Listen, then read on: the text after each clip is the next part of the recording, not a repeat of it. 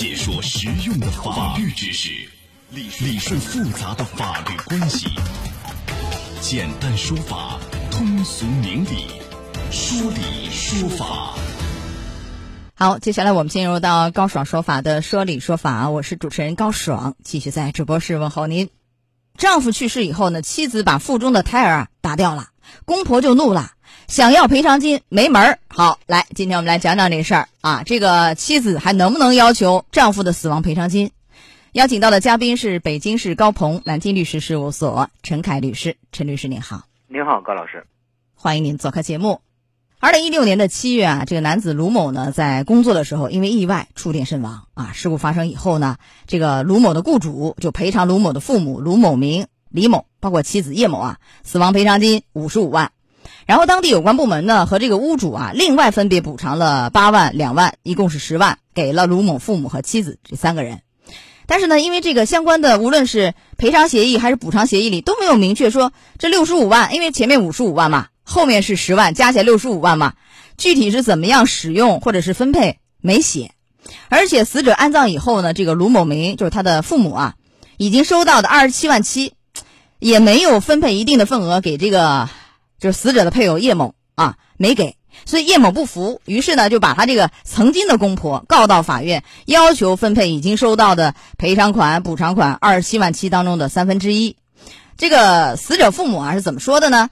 说这个儿媳妇啊，前儿媳叶某没有经过他们同意，擅自把胎儿就流产了，所以无权获得死者的赔偿金啊，死活不肯给，想要赔偿金没门儿。那么这个我们先说一下死亡赔偿金或者是补偿金这个性质是什么样的？它不是一个死者的遗产，但是呢是怎么分？分的对象是谁？是怎么分？呃，我们一般讲这个死亡赔偿金等，这个不属于遗产。遗产是指公民死亡前的这个合法收入，这才是遗产。那么这当来说，应当来说，从法律规定上面来说，是一个他们三个人的共有共有财产，应该这么说。共有财产就是是分给就死者的父母和死者妻子，哎，因为没有孩子，孩子打掉了嘛，对不对？就只有这三个亲人是均分吗？还是按照协议按约定还是怎么？如果说有协议的话，可以按照约定来分；如果说没有协议的话，应当是按照公有财产来均分。均分。所以从这个案件来看，前面无论是雇主赔的五十五万，还是有关部门啊给的补偿十万，没有说怎么分，那就是三个，三个是是他的爸啊，他爸他妈和这个他妻子吧，叶某是三个人是各占三分之一，是吧？应当是的。哦，但是现在你看这个死者父母说了。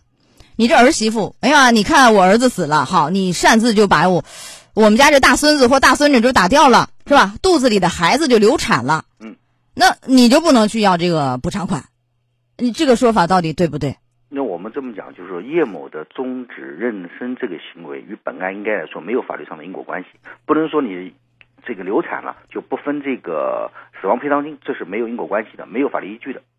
啊，即便是把孩子流产掉了，还是可以分得死者的死亡赔偿金或者是补偿金。是的，呃，但是如果说这个时候就是这个卢某的父母啊，就是案件里的公公婆婆吧，要求这儿媳妇，那行，死亡赔偿金行，你能分到，那我管你要求赔偿，你把我们家孩子给打没了，嗯，是吧？我们老两口不答应啊，嗯，这儿子留给我们唯一的我们家的血脉呀，嗯，是不是？你擅自没有经过我们二老同意你就打掉，嗯，那你要赔钱。这个主张您觉得能得到法律支持吗？这个也是没有法律依据的，因为这个新的民法典也好的配套解释也出台了，就是说这个生育权作为妻子一方，她有自主选择的权利，即使是丈夫，他也没有要求妻子赔偿的这么一个权利。啊，这个没有办法。对，但是老人可能很难接受，从孩子上来讲可能难以接受。对，你看儿子已经去世，留下唯一的血脉啊，是不是这个家庭的希望都没了，对不对？对啊，这个一点儿也不可以主张。包括精神损害抚慰金也不行是吧？这个是没有法律依据的，应该这么说。哦，呃，但是现在是这样，这个卢某的父母说了，啊，一个是因为你打了孩子，你不能分得，这个没有依据；还有什么呢？就是我安葬费等已经花了，花了所有的这个赔偿款，就意思是我没有钱了，嗯，没有钱了。那没有钱的情况下，已经花没了嘛，嗯，还要不要给这儿媳妇叶某？也是要从自己的财产里去给吗？还是说已经花了就不用把那部分给他了？赔偿款或补偿款是这样的，如果说这个嗯，钱是花在这个就是死亡人这个身上的话，如果先从这里面扣除，如果扣除还还有的话，他应当有获得赔偿的这么一个权利的。呃，即便这个钱花掉了，如果如他父母所说花没了，嗯，那么这个儿媳妇也是可以管公公婆婆要求你再给我相应的赔偿的，也是可以的，是吧？是的，哦，那就要从这个公公婆婆各自的财产里去给了，不是吗？对对，好，所以这个案件是这样。后来呢，根据相关计算，扣除卢某身故以后必然发生的丧葬费啊，叶某依法应该获得七万两千七百六十一块三，这是法律规定。当然后面有个执行的问题，前面你也分析了。好，这个案件给我们广大听众有什么样的一些提示没有？呃，这么讲就是说，一个这个事应当来说是个悲剧吧，呃，还是双方互相体谅去考虑这个问题，这是一个。二一个来讲，对于死亡赔偿金这个问题，有个法律上的这个明确规定，它是不属于遗产的。那么对于这个参与分配人，应当来说没有约定的情况下，还是公开的和公平的进行一个呃平均分配，嗯，是这么一个法律规定。嗯，那如果有异议的话呢，到法院起诉。是吧尽量协商吧，协商啊，尽量协商。协商其实前期可以把它这个做一个约定处理，会比较好一点。份额呀，怎么分呢？呃，这个在分的方面，要不要考虑到，比如说年老体弱啊，特别需要抚养和照顾，有没有这样的因素要适当的倾斜啊、照顾啊？有吗？法律上？这个还是这个还是本着一个双方协商，还是本着一个善良和公序良俗这么个原则，能够达成一致是最好的。啊，好的，来到这儿结束我们今天的说理说法，也非常感谢陈凯律师。好，陈律师，再见。再见，高老师。